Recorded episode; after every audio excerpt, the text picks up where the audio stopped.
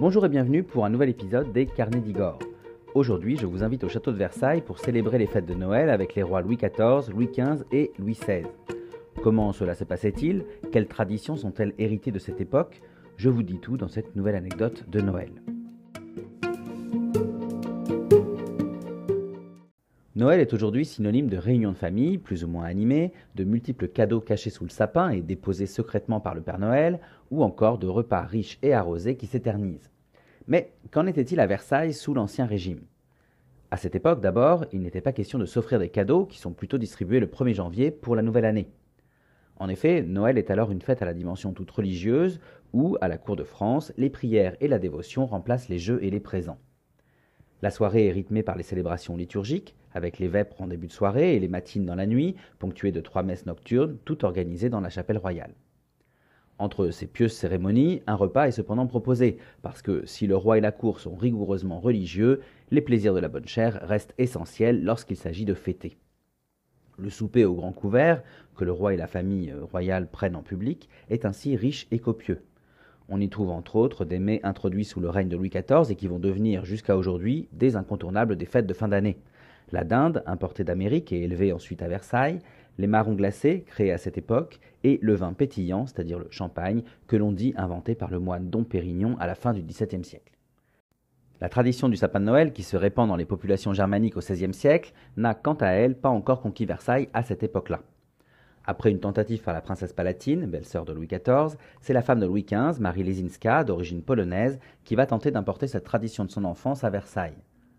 Ainsi, en 1738, le premier sapin de Noël versaillais est érigé dans le château, mais considéré comme trop païenne, cette coutume ne prendra pas.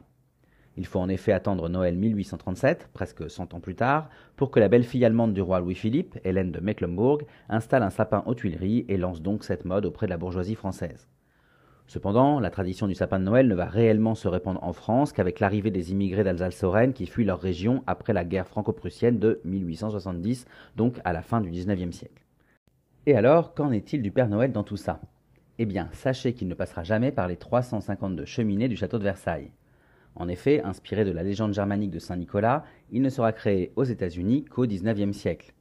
Quant à son costume rouge, on raconte souvent que Coca-Cola l'aurait inventé en 1931 dans une publicité, en réalité, la célèbre marque américaine l'aurait remis d'actualité et popularisé, puisque déjà à la fin du Moyen Âge, Saint Nicolas est représenté sur certaines images avec sa barbe blanche et vêtu d'une cape rouge. Mais revenons à Versailles. Au XVIIIe siècle, chaque année à Noël, se déroule une autre tradition née sous Louis XV et qui va se perpétuer sous le règne de son petit-fils et successeur, Louis XVI. Tout se passe dans le petit appartement du roi, dans la salle à manger dite aux salles neuves, encore appelée Salon des porcelaines, et vous allez comprendre pourquoi. Construite en 1769, dans un style qu'on appellera Louis XVI, elle accueille alors les soupers au petit couvert des souverains. Chaque année, à Noël, une tradition va ainsi s'organiser dans ce salon. Ici et dans les pièces suivantes, on va exposer les plus belles porcelaines fabriquées par la Manufacture royale de Sèvres que la cour, les princes et d'autres invités vont pouvoir acheter. Cette tradition, qui donnera son surnom au Salon des porcelaines, est aussi une façon de soutenir financièrement la Manufacture royale et bien sûr d'animer la cour pour les fêtes de fin d'année.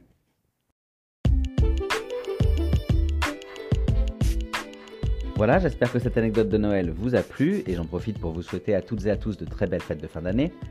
Quoi qu'il en soit, je vous remercie pour votre écoute et je vous invite à visiter mon site lescarnetsdigor.fr pour retrouver l'article illustré concernant cette anecdote. Vous pourrez aussi y retrouver les visites de mes lieux historiques et culturels favoris, ainsi que diverses anecdotes à travers les articles et les podcasts dédiés. Enfin, n'hésitez pas à me suivre sur Facebook, Instagram, Threads, TikTok et YouTube pour retrouver toutes mes actualités en photo et en vidéo. Et je vous dis bien sûr à très bientôt pour d'autres aventures, d'autres anecdotes et d'autres visites.